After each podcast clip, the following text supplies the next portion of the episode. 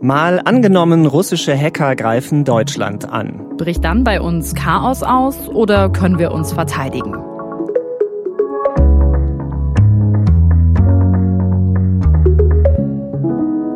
Ich bin Markus Sambale. Und ich bin Birte Sanissen. Und wir beide arbeiten im Team des ARD Hauptstadtstudios in Berlin und spielen hier im Podcast immer Zukunftsszenarien durch. Russische Hackerangriffe.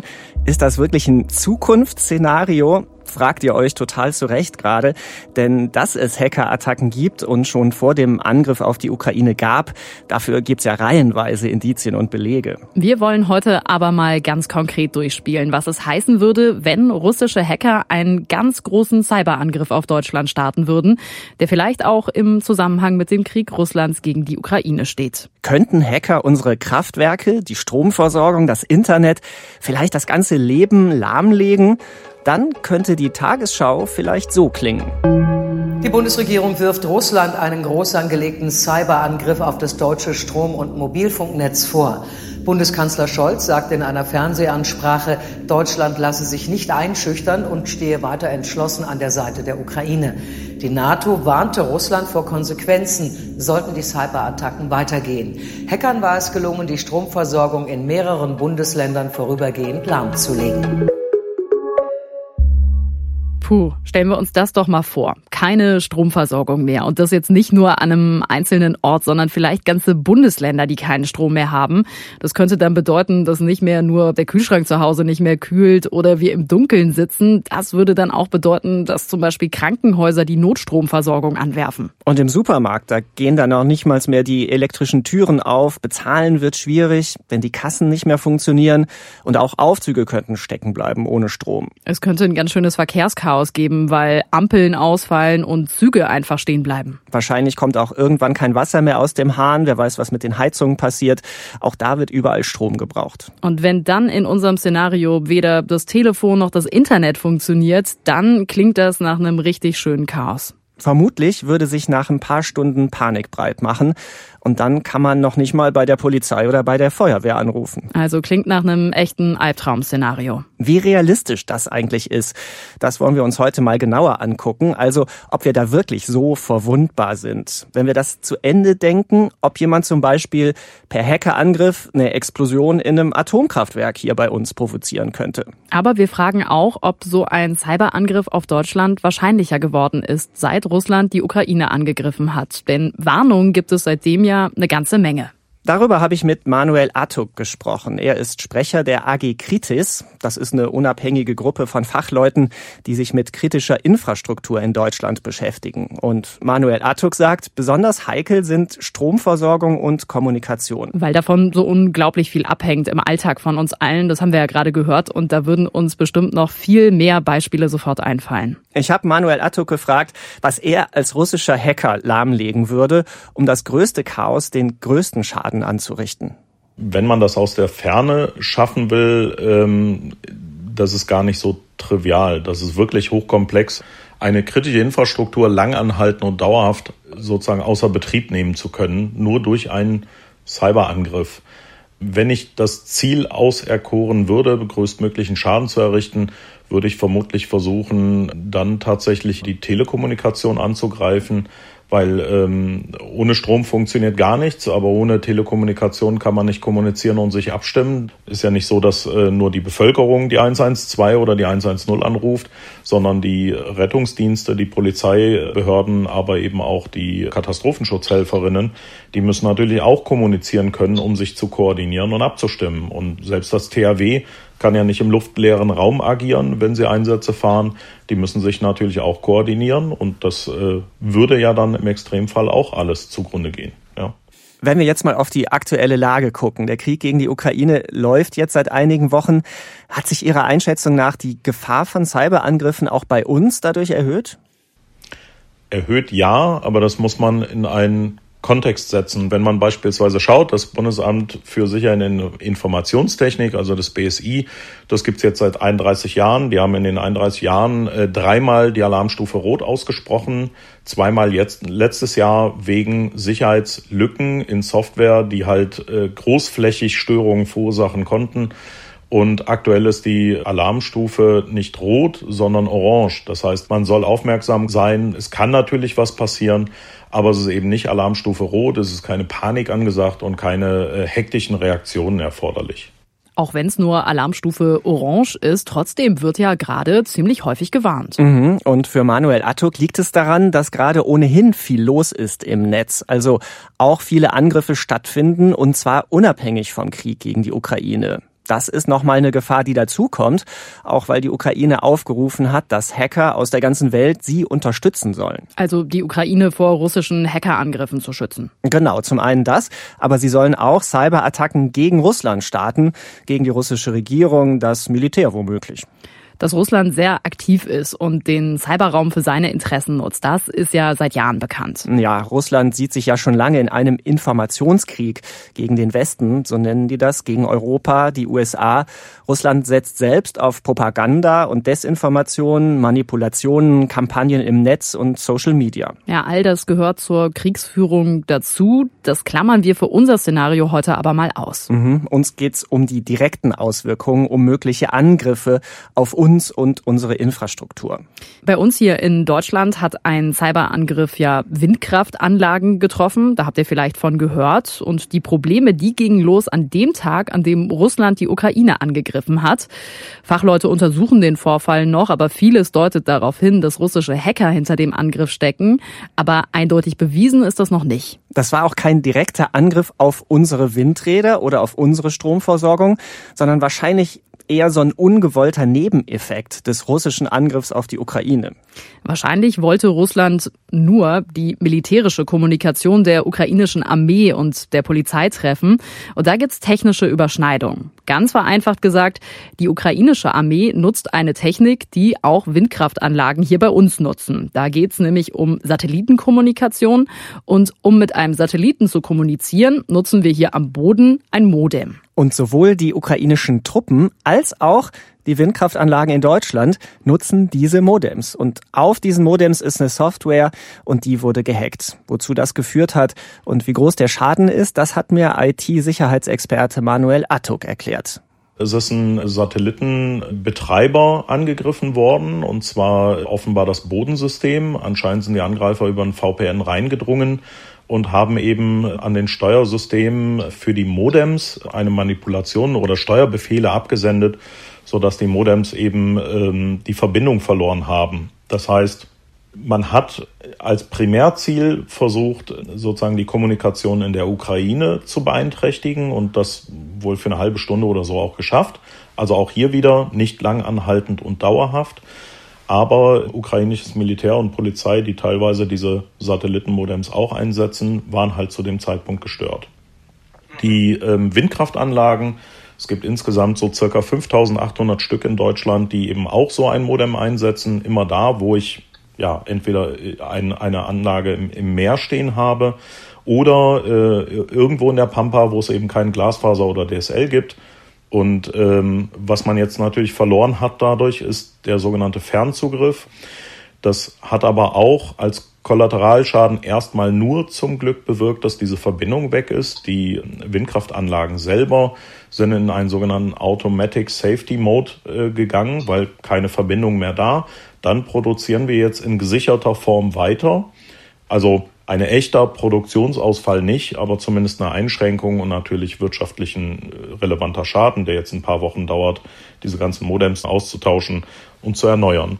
Das war also kein gezielter Angriff auf unsere Stromversorgung, aber es zeigt eben, wie schnell durch so einen Cyberangriff umfangreiche Folgen entstehen können, und zwar weltweit, weil vieles miteinander vernetzt ist. Und in diesem Fall waren Windkraftanlagen betroffen. Das ist jetzt natürlich ärgerlich, aber um ehrlich zu sein, bin ich ganz froh, dass wir jetzt hier über Windräder reden und nicht über Atomkraftwerke, die jetzt zufällig nebenbei auch noch von diesem Hack betroffen sind. Auf jeden Fall. Bei Atomkraftwerken ist die Sorge natürlich zu Recht viel größer, wenn was schief geht. Deshalb habe ich Manuel Attuk gefragt, ob es ausgeschlossen ist, dass ein Staat, Russland in unserem Szenario, per Cyberangriff ein deutsches Atomkraftwerk zum Explodieren bringt. Also in Hollywood nicht. ähm, da funktioniert sowas, dass man das wirklich hinbekommt, halte ich für, man darf niemals nie sagen. Ne? Alles auf dieser Welt ist möglich, aber die Frage ist, wie realistisch ist es? Und das würde ich eher in das Land der Mythen überführen, als wirklich zu sagen, es gibt einen Hauch einer Wahrscheinlichkeit, der so realistisch ist, dass ich jetzt wirklich sagen müsste, jo, kann sein. Ähm, nein, eher nicht. Wenn ich ein Atomkraftwerk mal aufgebaut habe und die Zulassungen alle hinbekommen habe, fasse ich normalerweise da nur das an, was ich wirklich aufgrund von Regulierung modernisieren und anpassen muss, weil es eine Vielzahl an Tests, Abnahmen, Risiken äh, und äh, Kosten mit sich zieht. Da kann ich halt nichts cybern, weil da ist nichts mit IP oder Digitalisierung. Das ist halt alles, ja, Mechanik und analog, ja. Und das wird auch in der Regel bis zum Ende dieser Kraftwerke so bleiben. Und das andere ist äh, sowas wie der Leitstand oder die Reaktorsteuerung. Die sind aus dem Internet nicht erreichbar. Die sind auch nicht von den verwaltungsinternen Systemen, die mit dem Netz verbunden sind, erreichbar. Und diese Abschottung führt eben auch dazu, dass so ein Angriff remote sehr, sehr, sehr schwer ist.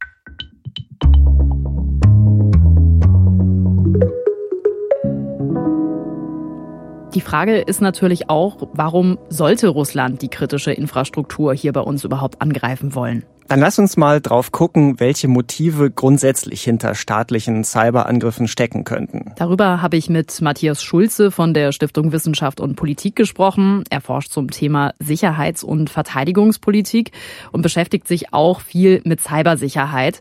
Er sieht mehrere große Ziele, die hinter so einem Cyberangriff stecken könnten. Staaten benutzen Cyberangriffe gegen kritische Infrastrukturen zum politischen Signaling, wie man das so schön sagt, also zum Signalisieren von politischen Einstellungen oder sozusagen nach dem Motto, tut das nicht oder euch droht Y. Ja, das kann auch was mit Abschreckungsversuchen zu tun haben. Und Cyberoperationen werden von Staaten auch für das sogenannte Tacit Bargaining, wie es im Englischen heißt, genutzt, also das Verhandeln durch Druck ausüben mit Handlungen. Ja, in der Vergangenheit hat man Tested Bargaining auch mit Militärübungen an der Grenze gemacht oder mit Luftraumverletzungen und solche Sachen. Und das kann man auch mit Cyberangriffen machen. Und hier wird sozusagen eine Art Drohung aufgemacht. Wenn ihr das und das tut, dann könnte euch ein Cyberangriff als Vergeltung drohen. Und da kommen kritische Infrastrukturen in Frage, weil das da eben besonders weh tut, wenn die nicht mehr funktionieren. Also Motive könnten entweder sein politisches Signaling, ein Abschreckungsversuch auf kleinerer Ebene oder Tacit Bargaining. Da baut man schon eine Drohkulisse auf. Das kennen wir aus der Vergangenheit, hat Matthias Schulze ja gerade erklärt. Und er hat das mit Militärübungen verglichen oder sogenannten Luftraumverletzungen. Ja, Luftraumverletzung, das bedeutet, ein Flugzeug dringt in den Luftraum eines anderen Landes ein, ohne Genehmigung. Russland hat das in der Vergangenheit immer mal wieder gemacht. Zum Beispiel sind russische Kampfjets über Estland und Litauen geflogen, ohne Erlaubnis. Hinterher bestreitet Russland das aber oft. Und so ein Manöver lässt sich eben auch auf den Cyberraum übertragen. Und manchmal geht diese Art der Drohung, also des Tacit Bargaining, sogar noch weiter. In der Ukraine ist das in den letzten Jahren jedenfalls immer wieder passiert. Zum Beispiel wurden seit Jahren die Stromnetze durch Hacker in der Ukraine angegriffen und lahmgelegt nicht flächendeckend und auch nicht über einen wirklich langen Zeitraum. Für Matthias Schulze von der Stiftung Wissenschaft und Politik sind diese Cyberangriffe auf die Ukraine ein Beispiel, welches Interesse ein Staat haben kann, kritische Infrastruktur anzugreifen. Und das war also das Ziel, hier Druck auf die ukrainische Regierung aufzuüben, eine Art Zermürbungsstrategie auch zu machen. Denn es gab seitdem in der Ukraine schon Dutzende oder wenn nicht sogar Hunderte verschiedene Cyberangriffe, die immer wie so kleine tausend Nadelstiche an verschiedenen Stellen immer mal irgendwo was gestört, ausgeschaltet, geleakt haben. Einfach nur auch, um das Vertrauen in die Regierung zu unterminieren, was auch ein Ziel davon sein kann. Weil es sendet natürlich auch ein Signal, wenn immer irgendwelche staatlichen Dienste und Grundelemente der staatlichen Daseinsvorsorge nicht funktionieren. Ja. Da war die Idee, dass das hoffentlich also russischen Interessen in die Hände spielt und die Regierung destabilisiert. Ein weiteres Ziel von Cyberangriffen, das erleben wir gerade, dass nämlich Hackerangriffe parallel zu militärischen Aktionen stattfinden. Also Krieg und Cyberkrieg gleichzeitig.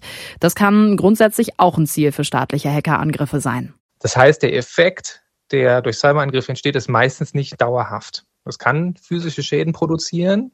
Also man kann Generatoren sprengen und so weiter, aber das ist extrem aufwendig, dauert extrem lange. Ähm, das macht man nicht einfach so. Das macht man nur, wenn man damit was gewinnen will.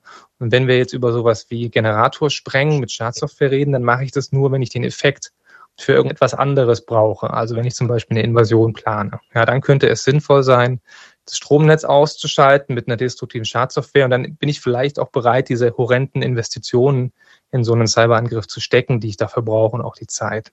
Wenn das Netzwerk aber zwei Tage später wieder an ist, dann habe ich damit nichts gewonnen. Ja, deswegen werde ich das nur machen, wenn ich konkret was vorhabe und was damit gewinnen will. Es gibt also unterschiedliche Motive, die grundsätzlich hinter Angriffen auf kritische Infrastruktur stecken können. Aber egal, was dahinter steckt, was passiert denn, wenn es wirklich dazu kommt? Wenn also unser Szenario eintritt und es diesen großen Angriff auf unsere Mobilfunknetze, Wasserwerke, Stromversorgung gibt, und zwar einen digitalen Angriff. Auch ein Angriff im Cyberraum würde die NATO auf den Plan rufen. Denn schon vor Jahren hat die NATO gesagt, das Völkerrecht, das gilt auch im digitalen und deswegen könnte auch durch einen Cyberangriff der NATO-Bündnisfall ausgerufen werden. Dieser Bündnisfall tritt ja ein, wenn ein NATO-Land angegriffen wird. In dem Moment würden die NATO-Länder sagen, das ist wie ein Angriff auf uns alle, quasi ein Angriff auf die gesamte NATO. NATO-Länder, das sind zum Beispiel die USA, Frankreich, Großbritannien, die Türkei oder eben eben Deutschland. Mhm. Und die NATO-Länder würden sich dann also zusammenschließen und gemeinsam quasi das NATO-Gebiet bei einem Angriff verteidigen. Damit dieser Bündnisfall durch einen Cyberangriff ausgelöst wird, da müsste allerdings einiges passieren, sagt Matthias Schulze, denn die Hürde für diesen Cyberbündnisfall, die liegt ziemlich hoch. Ein Angriff muss eine gewisse Intensität haben, in Umfang und Effekten ungefähr vergleichbar mit einem konventionellen Angriff sein gibt da eine gewisse Interpretationsspielraum, wie das genau aussieht, aber der Common Sense der meisten ist, entweder sterben Menschen oder es wird physisch irgendetwas zerstört. Um sowas mit einem Cyberangriff zu erreichen, muss man viel Geld und viel Zeit reinstecken und viel böswillige Absicht auch da, dazu mitbringen.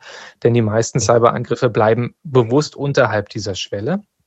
Die NATO behält sich auch vor, konventionell auf so einen Cyberangriff zu reagieren. Ja, also wenn ich jetzt Russland wäre und die NATO hacke oder NATO-Mitgliedstaat und da weiß ich nicht, irgendwie einen großflächigen Schaden produziere, der wirklich ein Schaden ist, dann kann da auch ein konventioneller Gegenschlag drauf kommen. Und das will man in der Regel nicht, weil wir dann ja in eine Eskalationsdynamik mit NATO-Russland reingehen würden. Also wenn die NATO den Bündnisfall ausruft, dann könnte sie digital zurückschlagen, aber auch militärisch. Konkret sind wir aber an diesem Punkt noch lange nicht, haben uns Experten gesagt.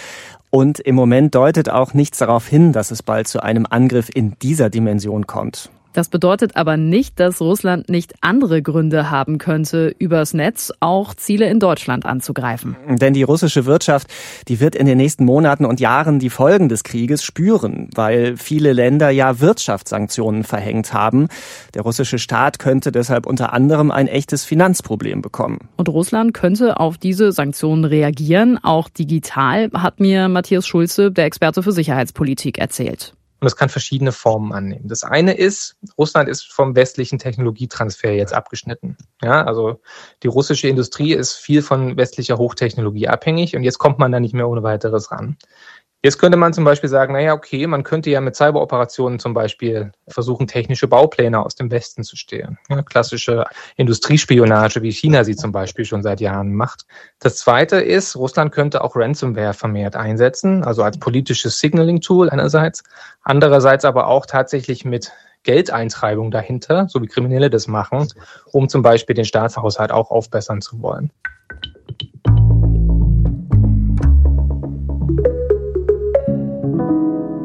Wenn wir an unser Szenario denken und plötzlich doch Infrastruktur lahmgelegt wird, wie sicher können wir dann am Ende wissen, dass dahinter tatsächlich ein Staat, vielleicht Russland, steckt? gar nicht so leicht nachzuweisen. Im Vergleich, wenn von russischem Boden Raketen abgefeuert werden oder russische Soldaten irgendwo einmarschieren, dann ist ziemlich eindeutig, wer hinter dem Angriff steckt. Im digitalen ist das aber selten direkt so klar. Manchmal dauert es ziemlich lange, bis man es herausfindet und oft kann man es am Ende auch nicht mit Gewissheit sagen. Manchmal gibt's Anhaltspunkte, weil ein Angriff schon mal in einer ähnlichen Art und Weise stattgefunden hat. Oder es gibt technische Spuren und ich kann damit zumindest rausfinden, aus welchem Land der Angriff kommt. Aber damit weiß ich immer noch nicht, wer tatsächlich dahinter steckt, also wer an der Tastatur saß. Ja, ob an dieser Tastatur jetzt ein Hacker des russischen Geheimdienstes saß oder ein Krimineller, der einfach von Russland aus hackt. Dass es große Hackergruppierungen, die von Russland aus agieren, gibt, das ist ja schon seit Jahren ziemlich klar. Das scheinen Kriminelle zu sein, aber manchmal sind die Grenzen da wohl auch sehr fließend, wenn auch der Staat mit drin steckt oder da zumindest einiges toleriert. Darüber habe ich auch mit Sven Herpich Ulrich vom Think Tank Stiftung Neue Verantwortung gesprochen. Er beschäftigt sich schon seit Jahren mit Cybersicherheitsarchitektur und staatlichem Hacken. Es gibt da Verbindungen zwischen diesen Gruppierungen und dem Staat und den Nachrichtendiensten, dass dann die Behörden oder Mitarbeiterinnen der Behörden sagen, hier, liebe cyberkriminelle Gruppierungen, wir sind gerade in einem Konfliktfall oder einer geopolitischen Situation, die sagt, ähm, wir wollen da mal ein bisschen mehr auf den Tisch hauen. Aber wir wollen das nicht mit unseren eigenen Nachrichtendiensten machen. Wie wäre es denn, wenn ihr, liebe kriminelle Organisation, mal drei, vier, zehn kritische Infrastrukturen von Deutschland parallel mit Verschlüsselungssoftware überzieht? dann sieht das erstmal auf den ersten Blick so aus, als wären es Kriminelle aber gleichzeitig hat es natürlich auch so ein bisschen einen staatlichen Hintergrund, aber genug Platz zwischen den Kriminellen und dem Staat, dass der Staat da immer noch verneinen kann. Und da wird es dann, glaube ich, sehr gefährlich. Wir haben ja eben gehört, dass auch ein Cyberangriff den NATO-Bündnisfall auslösen kann. Und dafür müsste natürlich eindeutig geklärt sein, wer hinter diesem Angriff steckt. Und wenn wir uns jetzt nochmal an die Windräder, die ein Kollateralschaden hier bei uns ja eigentlich nur waren, erinnern, da ist ja auch Wochen später noch nicht eindeutig bewiesen, wer hinter diesem Hack steckt. Auch wenn alle Indizien nahelegen, dass es wohl aus Russland kam. Vielleicht haben Sie diesen digitalen Angriff auch schon seit sehr langer Zeit vorbereitet. Denn die Experten, mit denen wir gesprochen haben, die haben uns auch immer wieder gesagt, dass sich Geheimdienste vielleicht schon längst in unsere Systeme gehackt haben. Und auch Sven Herpich hält es für möglich. Es wird viel darüber geredet, dass international schon die äh, Truppen oder die äh, Spionagegruppierungen verschiedener Staaten in kritischen Infrastrukturen anderer Staaten drin sind und so Hintertüren haben und nur darauf warten, dass ein militärischer Konflikt ausbricht, um diese dann zu nutzen, um zum Beispiel, keine Ahnung, Stromnetzbetreiber abzuschalten oder so. Aber selbst wenn sich Geheimdienste schon in unsere Infrastruktur gehackt haben, ob sie das wirklich umfangreich nutzen würden und damit unser Szenario eintreten würde, Darauf deutet bislang nichts hin, haben uns Experten gesagt. Denn das wäre ein so massiver Angriff, dann könnte der Konflikt schnell eskalieren.